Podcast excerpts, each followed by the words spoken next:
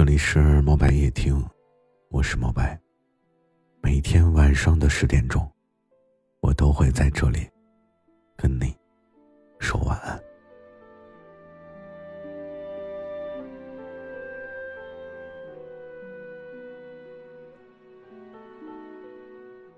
在我很小很小的时候啊，我听过这么一个故事。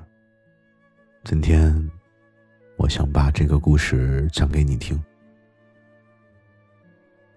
话说以前呢，村子里有一个妇女，煮了一大锅的野蘑菇。就是这么一锅蘑菇啊，毒死了自己的孩子和丈夫。家里就剩下妇女自己一个人活着。我当时的反应啊，跟听了这个故事听到这里的你一样，就觉得这个女人也忒恶毒了吧？这得是有多大仇多大怨？才能做出如此骇人听闻的事情。可当时跟我讲故事的人说，那是一个闹饥荒的年代，人人都穷得叮当响。妇女呢，硬是饿得前胸贴后背的情况下，也是一口蘑菇都没舍得吃。我说那之后呢？之后，外人。都说妇女是个丧门星。往后的日子，她受尽白眼，也守了一辈子的活寡。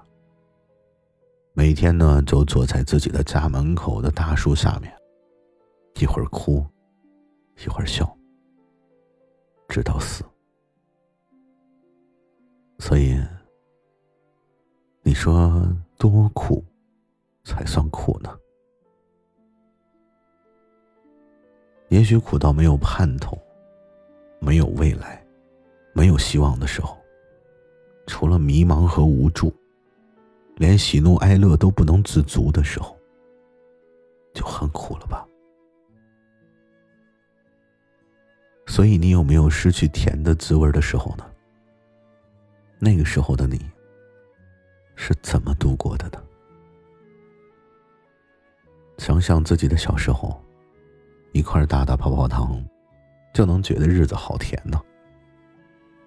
长大以后，却发现有一种糖，它真的不甜，反而很苦。什么糖呢？那就是他的喜糖。再想一想啊，常年奔波于全国各地，每天忙于四处奔波应酬，多年以后呢，就发现自己除了一张嘴巴。依旧是一无所有，依旧是老无所依，一无所养。这样似乎也很苦。你再想想那些跟心爱的人谈了十几年的感情却最终无果的人，还有那些为了爱情放弃了所有，最终却一无所获的人，更有甚者以为自己遇到了对的人。满心欢喜的结婚以后呢，却每天饱受家暴的人，他们，他们也很苦啊。人就是这么一种很神奇的生物，我们会对比，会恐慌，会不屑，所以你要记住，没有多苦算苦。